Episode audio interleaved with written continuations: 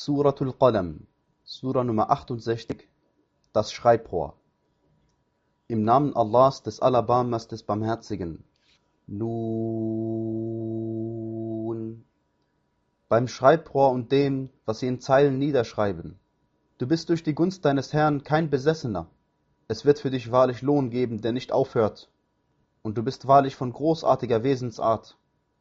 Du wirst sehen, und auch sie werden sehen, wer von euch durch Besessenheit der Versuchung ausgesetzt ist. Gewiss, dein Herr weiß sehr wohl, wer von seinem Weg abirrt, und er kennt sehr wohl die Rechtgeleiteten.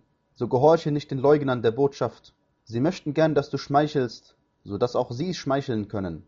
Und gehorche keinem verächtlichen Schwörer, Stichler und Verbreiter von Leumdungen, Verweigerer des Guten, der Übertretungen begeht und ein Sünder ist, einem von grobem Benehmen und darüber hinaus einem Eindringling, nur deshalb, weil er Besitz und Söhne hat. Wenn ihm unsere Zeichen verlesen werden, sagt er, es sind Fabeln der früheren. Wir werden ihn mit einem Merkmal auf der Nase zeichnen.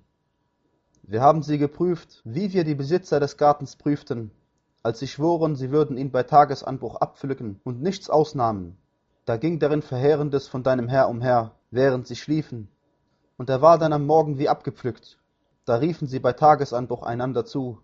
Geht in der Morgenfrühe zu eurer Pflanzung, wenn ihr pflücken wollt. Da zogen sie los und flüsterten dabei einander zu, in ihn soll heute kein Armer zu euch hineingelangen. Und sie gingen hin in der Morgenfrühe zum Verwehren bereit. Als sie ihn aber sahen, sagten sie, wir haben uns fürwahr geirrt. Nein, vielmehr entbehren wir alles. Der mittlere von ihnen sagte, habe ich nicht zu euch gesagt, würdet ihr doch Allah preisen? Sie sagten, Preis sei unserem Herrn, wir waren gewiss ungerecht. Da wandten sie sich einander zu, sich gegenseitig tadelnd. Sie sagten, O wehe uns! Wir pflegten ja das Maß an Frevel zu überschreiten. Vielleicht wird unser Herr uns zum Tausch dafür einen besseren Garten als ihn geben. Gewiss, nach Allah steht unser Begehren. So ist die Strafe. Aber die Strafe des Jenseits ist wahrlich größer, wenn sie nur wüssten. Gewiss, für die Gottesfürchtigen wird es bei ihrem Herrn die Gärten der Wonne geben.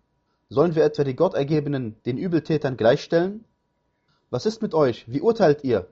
Oder habt ihr eine Schrift, in der ihr lernt und sucht? Ihr sollt darin wahrlich das haben, was ihr euch auswählt. Oder habt ihr von uns verbindliche Eide, die bis zum Tag der Auferstehung reichen? Ihr bekommt wahrlich das, was ihr urteilt. Frage sie, wer von ihnen dafür Bürger ist. Oder haben sie etwa Teilhaber? So sollen sie doch ihre Teilhaber bringen, wenn sie wahrhaftig sind. Am Tag, da manch ein Schenkel entblößt wird und sie aufgerufen werden, sich anbetend niederzuwerfen, aber da werden sie es nicht können. Während ihre Blicke demütig sind und Erniedrigung sie bedeckt, dabei waren sie doch bereits aufgefordert, sich anbetend niederzuwerfen, als sie noch heil waren. Lasse mich allein mit denjenigen, die diese Aussage für Lüge erklären. Wir werden sie stufenweise dem Verderben näher bringen, von wo sie nicht wissen. Und ich gewähre ihnen Aufschub, aber gewiss mein List ist fest. Oder verlangst du etwa von ihnen einen Lohn, so dass sie mit Schulden belastet wären? Oder besitzen sie das Wissen über das Verborgene, so dass sie es aufschreiben können? So sei standhaft in Bezug auf das Urteil deines Herrn und sei nicht wie der Gefährte des großen Fisches, als er voller Gram zu Allah rief. Wenn ihn nicht eine Gunst von seinem Herrn rechtzeitig erreicht hätte, wäre er wahrlich auf das kahle Land geworfen worden und hätte sich dabei Vorwürfe zugezogen. Da erwählte ihn sein Herr und machte ihn zu einem der Rechtschaffenen. Diejenigen, die ungläubig sind, würden dich, wenn sie die Ermahnung hören, mit ihren Blicken wahrlich beinahe ins Straucheln bringen. Und sie sagen, er ist ja fürwahr besessen. Doch es ist nur eine Ermahnung für die Weltenbewohner.